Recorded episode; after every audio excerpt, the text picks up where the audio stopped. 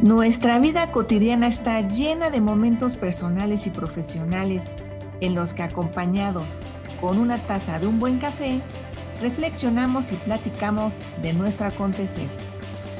Esto es Coffee Please y yo soy Patricia Luna Arredondo. Bienvenidos.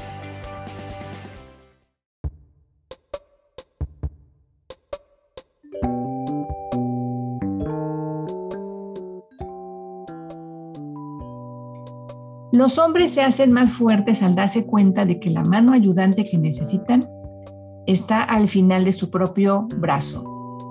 Es una frase de Sidney J. Phillips y es una frase muy apropiada para hablar de la resiliencia, una palabra tan de moda que incluso ya se le está disminuyendo su significado cuando hablamos de las competencias que debe tener una persona para ser exitosa, tanto en su vida personal como en su vida laboral. Resiliencia es la capacidad de responder rápida y constructivamente ante situaciones de crisis y de lograr reponerse también rápidamente. Veamos cómo se forja la resiliencia. Como adultos, tenemos que reforzar la seguridad de nosotros mismos, sobre todo en los contextos sociales en los que nos desenvolvemos. Recordemos que ahora también son virtuales. Para desarrollar la seguridad es necesario concentrarnos en comportamientos concretos en todos y cada uno de los ámbitos en los que nos desenvolvemos. Por otro lado, tenemos que desarrollar la solidaridad y la cooperación en niveles distintos a los acostumbrados e incluso ir más allá de lo emocional. Si aprendemos a ayudar a otros, no solo a los más desvalidos, al hacer caso de un sentimiento de tristeza o incluso al sentirnos superiores, por tener mejor estabilidad mental, material o incluso emocional.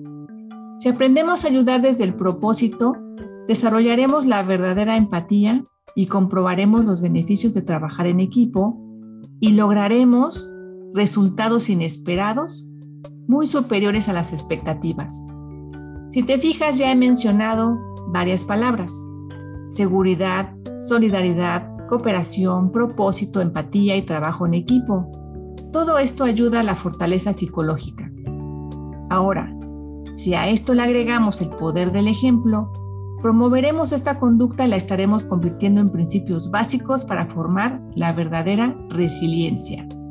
Además, es necesario tener rutinas. Nos dan estructura y la estructura nos da una sensación de seguridad y estabilidad. Como consecuencia, tenemos una disminución en los temores y en las ansiedades, porque aprendemos a identificar las consecuencias de lo que hacemos, es decir, de nuestros actos. Y esto poco a poco forjará la disciplina. Y todo esto nos ayudará a ir aprendiendo a ser responsables para fijarnos metas razonables en función de nuestras capacidades y recursos. Pero sobre todo, con la motivación en el horizonte en la búsqueda de nuestro propio bienestar físico y emocional. Ya he mencionado seguridad, solidaridad, cooperación, propósito, empatía, trabajo en equipo, el poder del ejemplo, fortaleza, rutina, estructura, seguridad, estabilidad, consecuencias y disciplina. Todas estas son palabras distintas, pero que juntas se alinean en un significado al que le damos todo el poder si tenemos el cuerpo descansado y la mente despejada. Y este significado es la resiliencia.